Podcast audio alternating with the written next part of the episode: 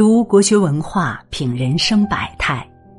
欢迎来到国学文化，各位早安，我是吉米。今天和大家分享的文章是：中元节，人的一生会有三次死亡。明天就是中元节了，是人们缅怀逝去亲人、祭祀祖先的日子。虽然我们有清明、中元、下元。等纪念先人的日子，但我们面对死亡总是讳莫如深。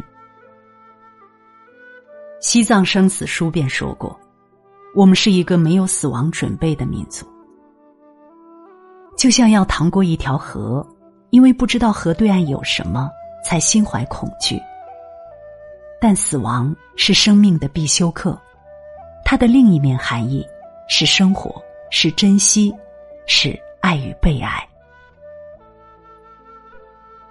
有人说，人的一生会死三次。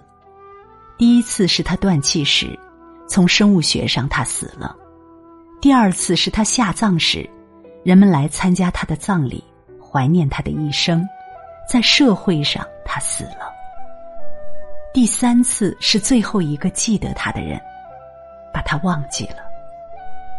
那时候。他才真正的死了。我们害怕谈论死亡，可是这是生命的必经之路。死亡也不是生命的终点站，遗忘才是。第一次死亡，接受是理解的开始。曾看过一个绘本，讲述一个名为小宽的孩子。在他妈妈因为意外离开人世后的故事，因为太想妈妈，所以他妈妈化作幽灵回来看小宽。小宽的妈妈和他说：“小宽，妈妈不在了，以后你能自己洗澡，能自己睡觉吗？也不能再去幼儿园接你了。”小孩哇的一声就哭了。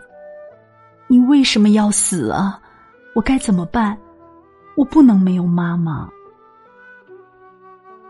小宽妈妈也哭了，妈妈也不知道怎么办，但是已经死了呀，我也忍不住。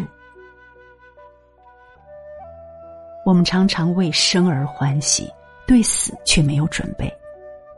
可是明天和意外，永远不知道哪一个先来。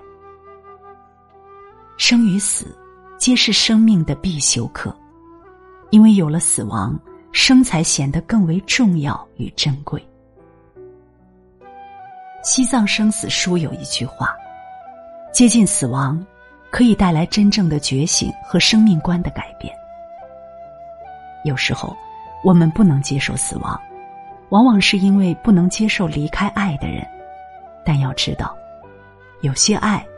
是永远不会离开的。第二次死亡，最大的遗憾是没有好好道别。电影《灵异第六感》里讲的是一个小孩能看见鬼魂的故事，他总是被吓个半死，不知道为什么会有那么多鬼魂来找他和他说话。直到一位心理学家和他沟通，发现。可能是那些鬼魂找他有事，想要他帮忙。于是他尝试着鼓起勇气去倾听那些鬼魂的故事。慢慢发现，其实有很多人是有夙愿未了的，没有好好和爱的人告别，才会又回到人间，想去实现愿望。这样的故事听着有点骇人，但细究之下。却是人性的温暖光辉，因为我们是一个个生活着、爱着的人，才会有牵绊，才会有不舍得，才会有执念。葬礼，便是让爱着的人好好道别的仪式。生命是一场相逢，既要别离，当慎重，当郑重。电视剧《请回答一九八八》里有一幕细节：女主角德善的奶奶去世了，十几岁的她看见爸爸和姑姑们还在高兴的招待亲朋，大声的喝酒，很不能理解。直到大伯回来，爸爸和姑姑们突然像找到了依靠，兄弟姐妹们抱在一起，哭成了一团。他才明白，原来大人们只是在忍，只是在故作坚强，他们也会疼。有人说，如果没有看见亲人的坟前那一铺黄土，总不能相信他们已离去。如果没有这场郑重其事的道别，也许我们也讲不出再见。可是，如果终将要离去，活着时当好好珍惜；离别时，请好好道别，别留下一点遗憾。第三次死亡，死亡不是永久的告别，遗忘才是。作家史铁生小时候是被奶奶带大的。有一天下午醒来，发现奶奶不见了，家里有人告诉他，是去姨奶奶家了。可是他不信，哭了整整一个下午，直到晚上。奶奶出人意料的回来了，没有人知道她那天想了什么，哭什么。那时候她只要不听话，奶奶便吓唬道：“再不听话，奶奶就死了。”帮奶奶踩背，想偷懒，便说：“等我长大后再给你踩。”奶奶却说：“等不到那时候了，老了，死了。”夏夜里。奶奶和他说：“地上死一个人，天上就多了一颗星。怎么呢？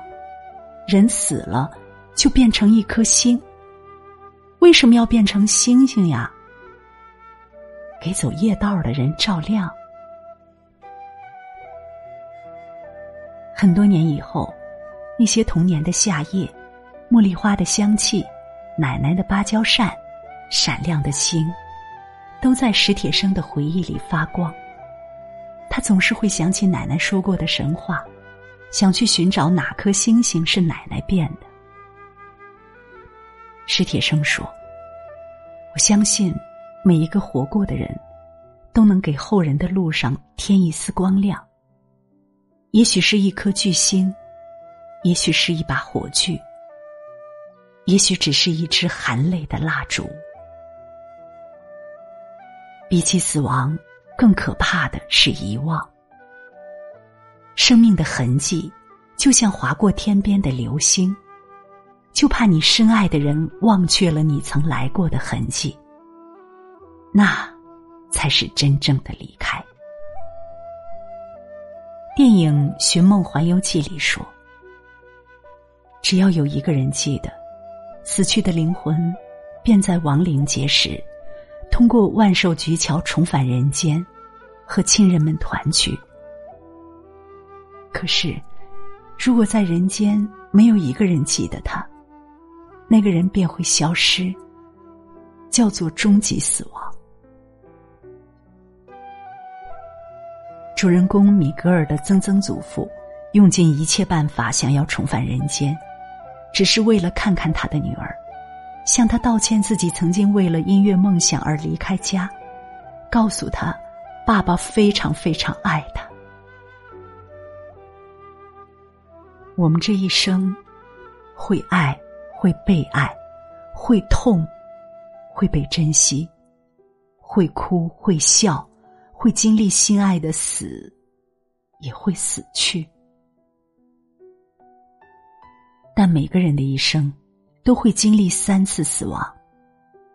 若要说再见，就好好道别；若终将离去，请记得有些爱永远都在。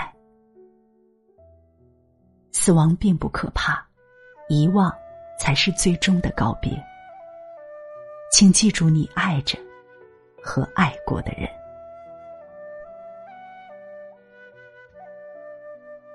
好了，今天为你分享的文章就到这里了，感谢大家的守候。如果你喜欢国学文化的文章，请记得在文末点一个再看，也欢迎您留言并转发。让我们相约明天，愿国学文化的声音伴随着你的每一个清晨。